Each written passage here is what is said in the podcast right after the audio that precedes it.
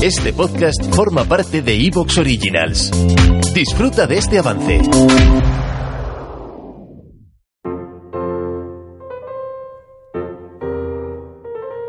La contrahistoria.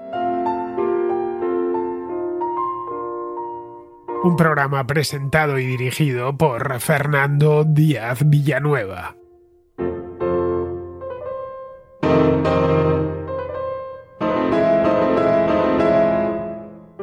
Durante la segunda mitad del siglo XIX se llevaron a cabo una serie de ambiciosos planes para mejorar las ciudades industriales, hijas de una revolución industrial que había hacinado en unas condiciones insalubres a los miles de trabajadores de las nuevas fábricas.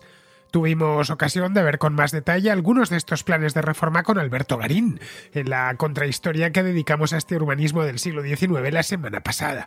Ahí observamos cómo hubo dos protagonistas clave, por un lado, Edwin Chadwick en Londres, que puso el acento en la mejora de las infraestructuras de aguas limpias, así como en la legislación laboral y electoral de esos obreros de la Revolución Industrial. Y por otro, y de forma destacada, el barón Haussmann en París, que sentó las bases empleadas por otros urbanistas de otras ciudades europeas. Para Hausmann la clave era sentar un marco legal, amplio, sencillo y muy práctico. No hizo una planificación excesiva. Se limitó a delimitar las pautas fundamentales, pautas como la extensión de la ciudad, la relación entre el ancho de las calles y la altura de los edificios, para garantizar así la ventilación y la iluminación natural de esos inmuebles, el nuevo tipo de viviendas en elevación, el transporte público o los edificios para los servicios a la ciudadanía. El éxito de Haussmann en París ocasionó que surgiesen urbanistas por doquier en todo el mundo, pero especialmente en las ciudades europeas, cuyas tramas urbanas eran muy antiguas.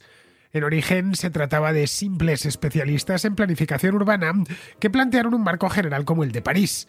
Pero según nos vayamos adentrando en el siglo XX, ese marco general se irá haciendo cada vez más específico, hasta llegar, ya en nuestro mundo contemporáneo, a un grado de planificación que en muchos casos fue extremo fueron apareciendo planes de ordenación urbana que fijaban aspectos más generales, como la orientación de las avenidas, hasta pequeños detalles domésticos, como el tamaño mínimo de cada habitación de la casa.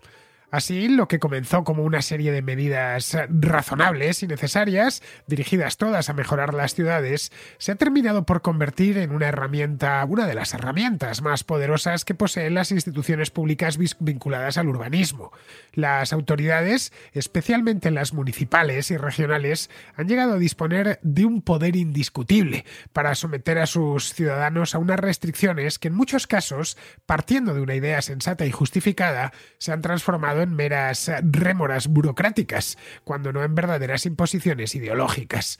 Pues bien, en este segundo capítulo de la historia y la configuración de la ciudad moderna, vamos a hacer un recorrido lo más completo e ilustrativo posible por estas intervenciones urbanísticas del siglo XX. De la mano de Alberto Garín veremos algunas propuestas que habrían sido imposibles por extravagantes, de no ser porque se llevaron a cabo, y otras que sí resultaron inesperadamente exitosas.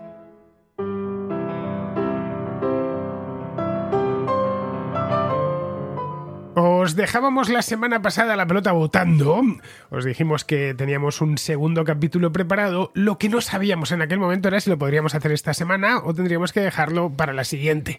Bien, Alberto se nos ha, se nos ha obsesionado con el tema. Ya sabéis este Alberto cómo es. Y me dijo esta misma semana que quería volver este viernes con el asunto.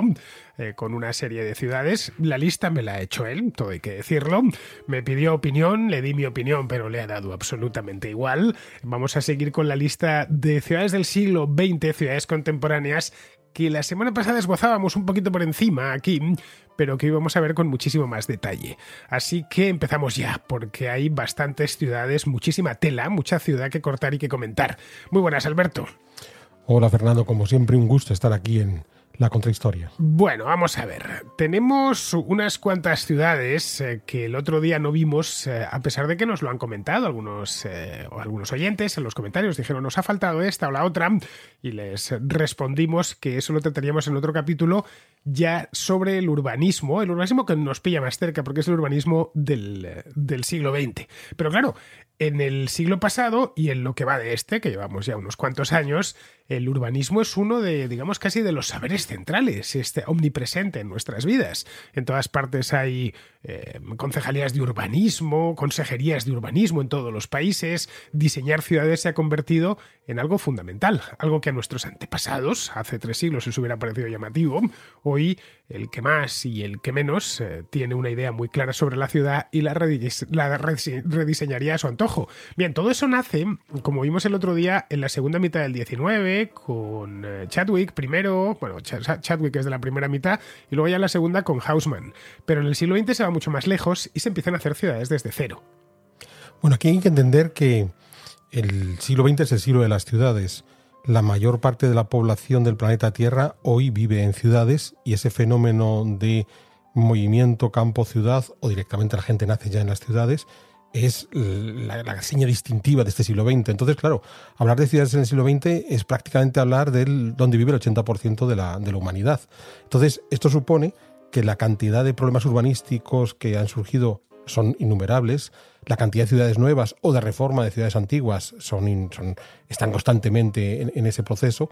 Y con, esto quiero decir que, que adelantarse a nuestros contraescuchas, el número de ejemplos que vamos a poner es necesariamente limitado, porque si tuviéramos que hacer un ejercicio minucioso de urbanismo del siglo XX, no es que tuviéramos que hacer un programa, es que posiblemente después de mil programas no habríamos terminado. Nos daría para un programa en sí mismo, ¿no? Un programa, en la, una contrahistoria monográfica durante dos o tres años, solo la cantidad de ciudades que se han hecho nuevas. Eso es, por lo que lo que queremos hacer es centrarnos en los grandes movimientos urbanísticos, o sea, qué es lo que sucede a lo largo del siglo XX, cómo va a haber una serie de cambios que, ojo, es interesante entender que no responden a elucubraciones exclusivas de los urbanistas. No son los urbanistas encerrados en su estudio los que toman esas decisiones, sino unos tipos que se pliegan al contexto histórico general, que es lo que suele ocurrir en cualquier manifestación de historia del arte. Bien, vamos a la cronología, Alberto, que es importante, insistimos mucho aquí en la contrahistoria de que la cronología, poner las cosas en orden cronológico es clave, es crucial, si no, no entendemos absolutamente nada, no solo en cuestión de ciudades, sino de otras muchas cosas. A veces eh, se empiezan a contar historias y se ignora cuando sucedieron esas historias o no se las coloca en el orden adecuado. Y entonces, pues al final la narración no se entiende muy bien. Bien, pues vayamos eso mismo a la cronología, ya digo, la cronología es fundamental. Si nos vamos a finales del siglo XIX, que es donde nos quedamos el otro día, pues vemos a gente como Hausmann, vemos a gente como Chadwick, eh, vemos a gente como Cerdá en Barcelona, que había creado todo el ensanche, como de Castro en Madrid, que había creado también parte del ensanche, que son esencialmente aquella gente, fue mejor dicho, eh, urbanistas, urbanistas de la primera ola, podríamos llamarlo así, que lo que hacen es encargarse o de sanear ciudades que eran ya antiguas y que habían sido golpeadas por la industrialización, o de ensanchar ciudades que estaban creciendo muchísimo desde el punto de vista demográfico y económico. Y ya en las calles que había, en la trama urbana que tenían, no, no, no, no cabía la gente, en una palabra. Si vemos el caso de Barcelona, por ejemplo, pues en la Barcelona medieval tenía una capacidad muy limitada. La Barcelona antigua, lo que hoy se conoce como el barrio gótico, el Raval, lo que era la Barcelona previa a la industrialización, previa a los ensanches, es una ciudad muy pequeña, la que podrían caber eh, al, máximo, qué sé yo, 50, 60 mil habitantes como mucho,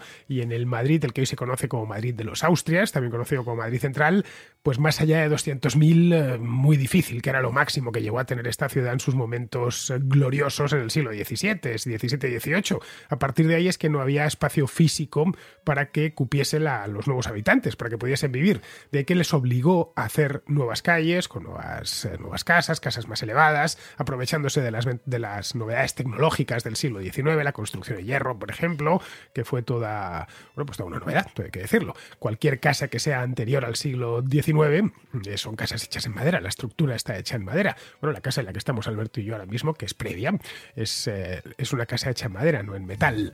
En cambio, la cuando llegó el hierro fundido y todos los altos hornos permitieron que se construyeran edificios mucho más altos y esto tuvo un impacto directo en el urbanismo. La revolución de los materiales vino acompañada ah, de la revolución de las ciudades.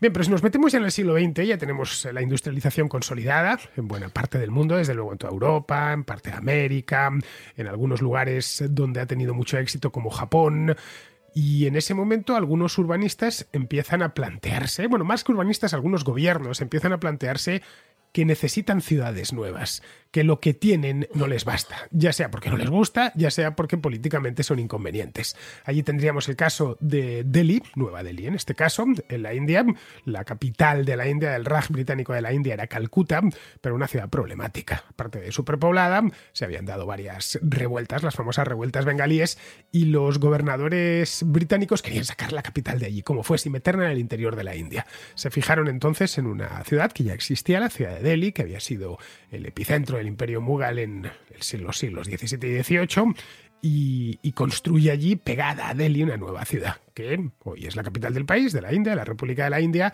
y se llama Nueva Delhi. Pero si nos vamos a otra parte, no, bueno, lejana, bastante lejana, Australia. ¿Te está gustando lo que escuchas? Este podcast forma parte de Evox Originals y puedes escucharlo completo y gratis desde la aplicación de Evox. Instálala desde tu store y suscríbete a él para no perderte ningún episodio.